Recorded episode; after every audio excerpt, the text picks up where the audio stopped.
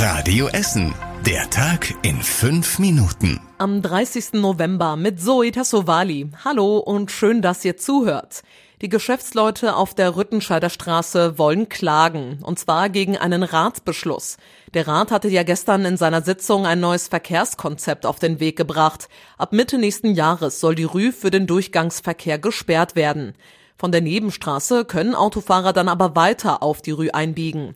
Damit sind die Geschäftsleute aber nicht zufrieden. Das erklärte ihr Vertreter Ralf Kremer im Radio Essen Interview. Für uns war das gestern ein schwarzer Tag, dass diese Entscheidung äh, gegen uns getroffen wurde, auch gegen sehr viele Einwohner hier in Rüttenscheid. Wir haben einen Fachanwalt beauftragt. Ja, wir haben vor, dagegen rechtlich vorzugehen. Auch die Radfahrer sind nicht richtig zufrieden. Sie hätten gerne noch mehr Raum bekommen, erklärte ein Sprecher des ADFC auf Radio Essen Nachfrage glaube, das tut der Rüttenscheider Straße gut.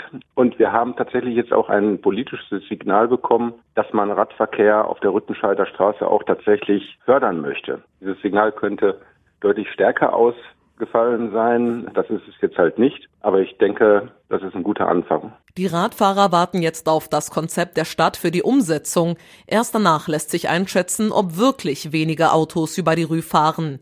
Die Rüttenscheider Straße ist bereits eine Fahrradstraße, es fahren aber immer noch mehr Autos als Radfahrer dort entlang.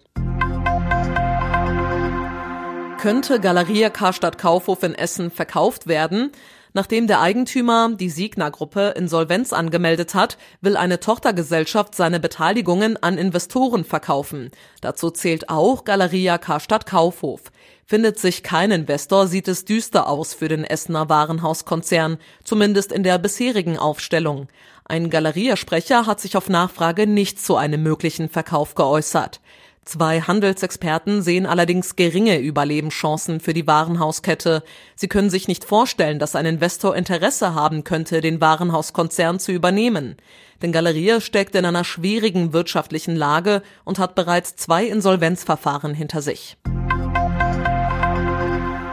Im Essener Norden dürfte es sich noch mehr stauen als sonst.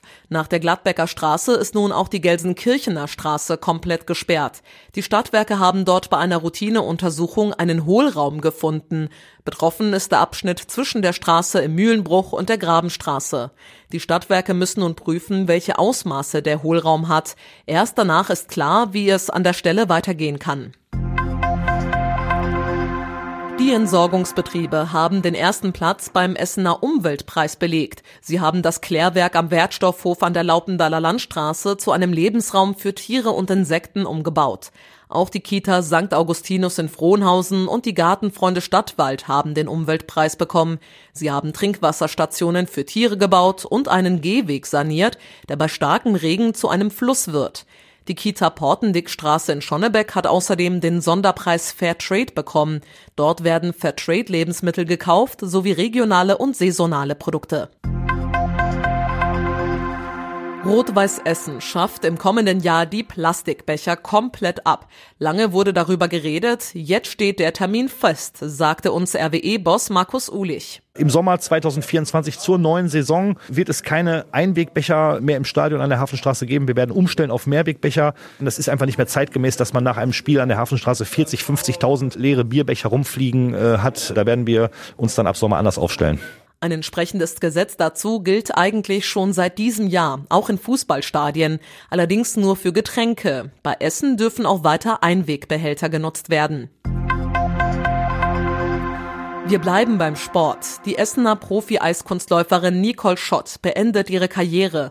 Die 27-Jährige aus Katernberg ist siebenfache deutsche Meisterin, hat zweimal bei Olympia teilgenommen und landete bei mehreren Europa- und Weltmeisterschaften in den Top Ten. Bei den Weltmeisterschaften in Japan hat sie in diesem Jahr den siebten Platz belegt. Das WM-Ergebnis sei die beste Leistung, die sie erreichen konnte, sagte Schott. Deswegen möchte sie jetzt auf dem Höhepunkt aufhören. Und zum Schluss der Blick aufs Wetter. In der Nacht ist es teils bewölkt, teils lockert es auf, es bleibt aber meist trocken und es wird deutlich kälter. Minus drei Grad werden es heute Nacht. Es wird also wieder glatt auf den Straßen und stellenweise auch neblig. Die nächsten Nachrichten aus Essen hört ihr dann morgen früh wieder ab 6 Uhr hier bei Radio Essen. Ich wünsche euch jetzt allen einen entspannten und ruhigen Donnerstagabend. Das war der Tag in fünf Minuten. Diesen und alle weiteren Radio Essen Podcasts findet ihr auf radioessen.de und überall da, wo es Podcasts gibt.